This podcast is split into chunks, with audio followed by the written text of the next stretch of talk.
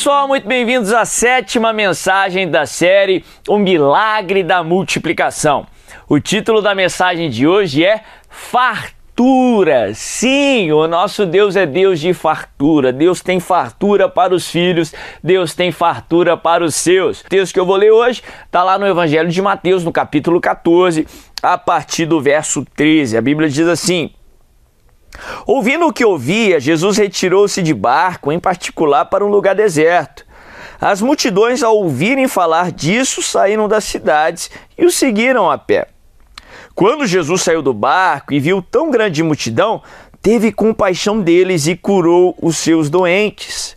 Ao cair da tarde, os discípulos aproximaram-se dele e disseram: Esse é um lugar deserto e já está ficando tarde.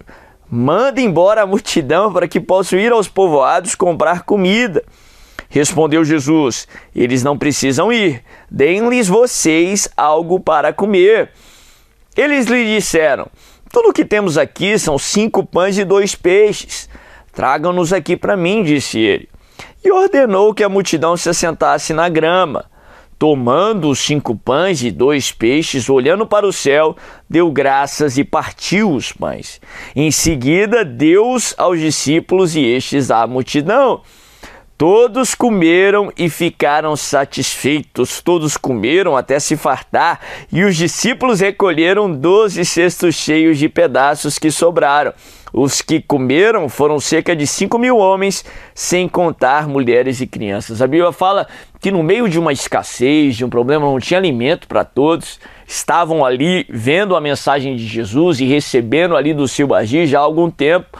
E a multidão não tinha o que comer no meio de uma escassez. Jesus é apresentado ali o problema, ele vê o problema e ele traz uma multiplicação a ponto que todos comem até ficarem satisfeitos.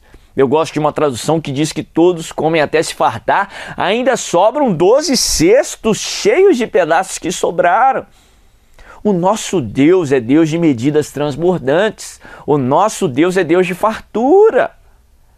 Tem um, um, um ensinamento errado aí fora que ensina que a prosperidade que vem de Deus, ou o agir de Deus, a bênção de Deus, significa simplesmente a ausência da necessidade, mas isso não é bíblico. Sim, o nosso Deus é Deus que supre necessidade. Se você tem uma necessidade, em Cristo Jesus, Deus há de suprir cada uma da sua necessidade. Ele quer sim suprir as necessidades. Mas a Bíblia nos ensina que a bênção que vem de Deus, ela vai além do suprimento da necessidade. Ele quer te dar fartura. Não significa que você não vai enfrentar problemas, dificuldades ou até mesmo momentos de escassez. Mas para o servo do Senhor, em Cristo Jesus, a necessidade e o problema são apenas momentos, tem início, meio e fim. O propósito de Deus, a bênção de Deus é plenitude, é fartura. Sim, a fartura que vem de Deus não é egoísta não é simplesmente para afagar você ou para abençoar você.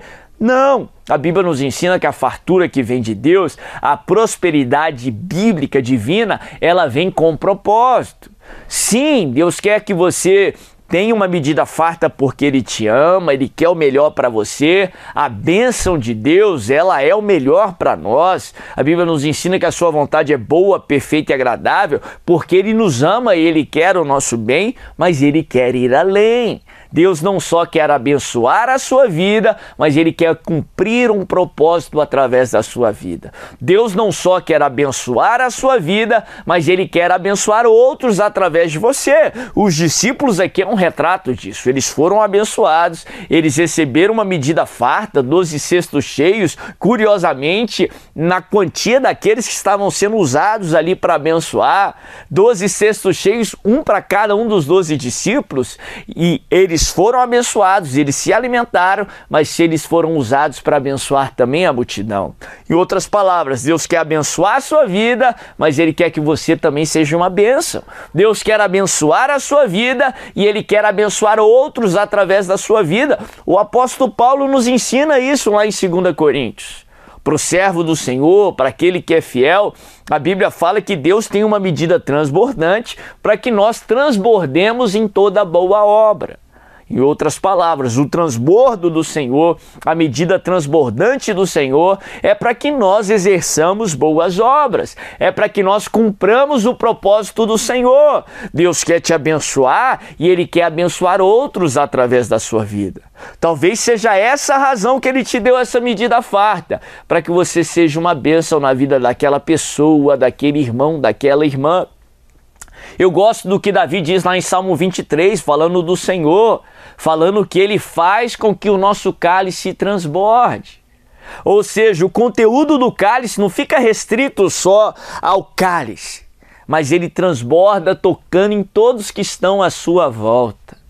Ou seja, Deus não só quer abençoar a sua vida, mesmo em meio a dificuldades, problemas e até momentos de escassez. O agir de Deus sobre a sua vida virá de uma maneira tão especial que não só vai impactar a sua vida, mas vai tocar aqueles que estão à sua volta. Vai tocar nos seus filhos, vai tocar nos seus pais, nos seus colegas de trabalho, nos seus amigos, naqueles que estão aí na sua esfera de ação, à sua volta, em nome de Jesus. Jesus. Em Malaquias 3, no verso 10, a palavra de Deus diz sobre uma promessa muito interessante. Ele fala aqui para o servo do Senhor, para o dizimista, aquele que obedece os mandamentos do Senhor, para aquele que está em Cristo Jesus. A Bíblia fala que Deus abriria as comportas dos céus e derramaria sobre a sua vida bênção sem medida. Eu gosto dessa expressão comportas dos céus. É uma expressão que é usada apenas duas vezes em toda a Bíblia, em toda a palavra de Deus nessa passagem de Malaquias 3:10 sobre a bênção do Senhor para o servo obediente do Senhor, e também ali na passagem do dilúvio, nos dias de Noé, no qual a Bíblia fala que Deus abriu as janelas dos céus e derramou sobre a face da terra um dilúvio, uma tempestade fora do comum, uma quantidade de água abundante, transbordante, fora do normal. Em outras palavras, para o servo do Senhor, a Bíblia fala que o agir de Deus nas nossas vidas, ele não vem em forma de gotas. Sim, ali no meio de uma escassez, numa situação ali que as pessoas precisavam de alimento, que Deus multiplicou. Ele não trouxe a bênção em forma de gotas, nem em forma de chuva, mas foi um verdadeiro dilúvio do Senhor. Sim, apesar dos seus problemas, dificuldades, talvez você está num campo de batalha. Mas quando Deus vier sobre a sua vida, quando o seu redentor se levantar, quando Deus agir, ele não vai agir em formas de gotas, ele não vai agir de uma forma parcial, mas ele vai derramar um dilúvio sobre a sua vida, um dilúvio de vitória, uma medida transbordante. Interessante que é a fartura de Deus em nossas vidas que faz distinção entre aquele que serve a Deus e aquele que não serve. Lá no livro de 2 Coríntios 2,14, a Bíblia diz assim: Mas graças a Deus que sempre nos conduz em triunfo e por meio de nós exala a fragrância do seu conhecimento. Em outras palavras, é a vitória, é o agir, é a fartura do Senhor, é o agir divino em nossas vidas que exala a fragrância do seu conhecimento, que mostra para todos que vale a pena conhecer o Senhor, que vale a pena servir ao Senhor.